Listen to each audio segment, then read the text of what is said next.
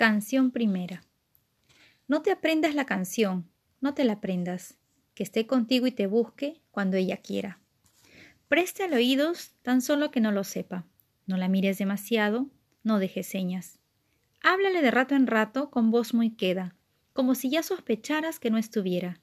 Nada le pidas ni tomes, que vaya y venga, como la luz, como el aire, sin una letra. No te aprendas la canción, no te la aprendas. Si quieres hacerla tuya, tal vez la pierdas. Canción segunda. Le preguntaba a la luz, le preguntaba, si acaso por estas fechas ya me olvidaba. Al viento le preguntaba, al vano viento, si ya me había borrado del pensamiento. La rosa de la mañana supo mi queja, hoy la lumbre de sus ojos ya no me deja. Los portadores de sueños un poema de Gioconda Belli. En todas las profecías está escrita la destrucción del mundo. Todas las profecías cuentan que el hombre creará su propia destrucción. Pero los siglos y la vida que siempre se renueva engendraron también una generación de amadores y soñadores, hombres y mujeres que no soñaron con la destrucción del mundo, sino con la construcción del mundo de las mariposas y los ruiseñores. Desde pequeños venían marcados por el amor, detrás de su apariencia cotidiana guardaban la ternura del sol de medianoche. Las madres los encontraban llorando por un pájaro muerto, y más tarde también los encontraron a muchos muertos como pájaros.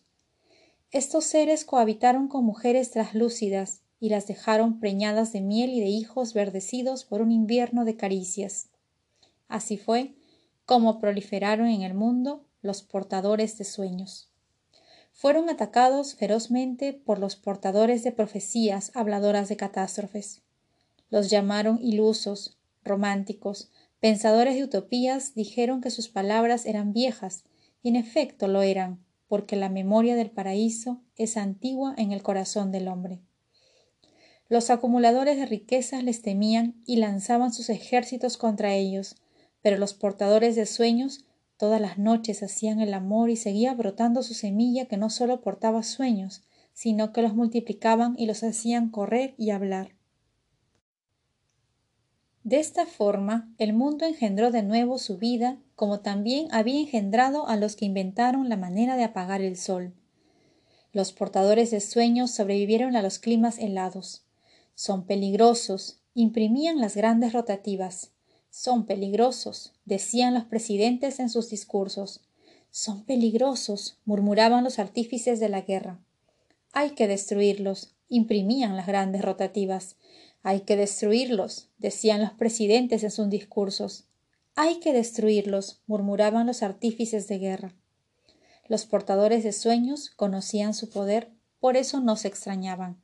También sabían que la vida los había engendrado para protegerse de la muerte que anuncian las profecías, y por eso defendían su vida aun con la muerte. Por eso cultivaban jardines de sueños y los exportaban con grandes lazos de colores. Los profetas de la oscuridad se pasaban las noches y días enteros vigilando los pasajes y los caminos buscando estos peligrosos cargamentos que nunca lograban atrapar, porque el que no tiene ojos para soñar no ve los sueños ni de día ni de noche.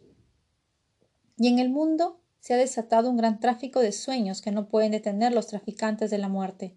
Por todas partes hay patentes con grandes lazos que sólo esta nueva raza de hombres puede ver la semilla de estos sueños. No se puede detectar porque va envuelta en rojos corazones, en amplios vestidos de maternidad, donde piececitos soñadores alborotan los vientres de los que, que los albergan. Dicen que la tierra, después de parirlos, desencadenó un cielo de arcoíris y sopló de fecundidad las raíces de los árboles. Nosotros solo sabemos que los hemos visto, sabemos que la vida los engendró para protegerse de la muerte que anuncian las profecías.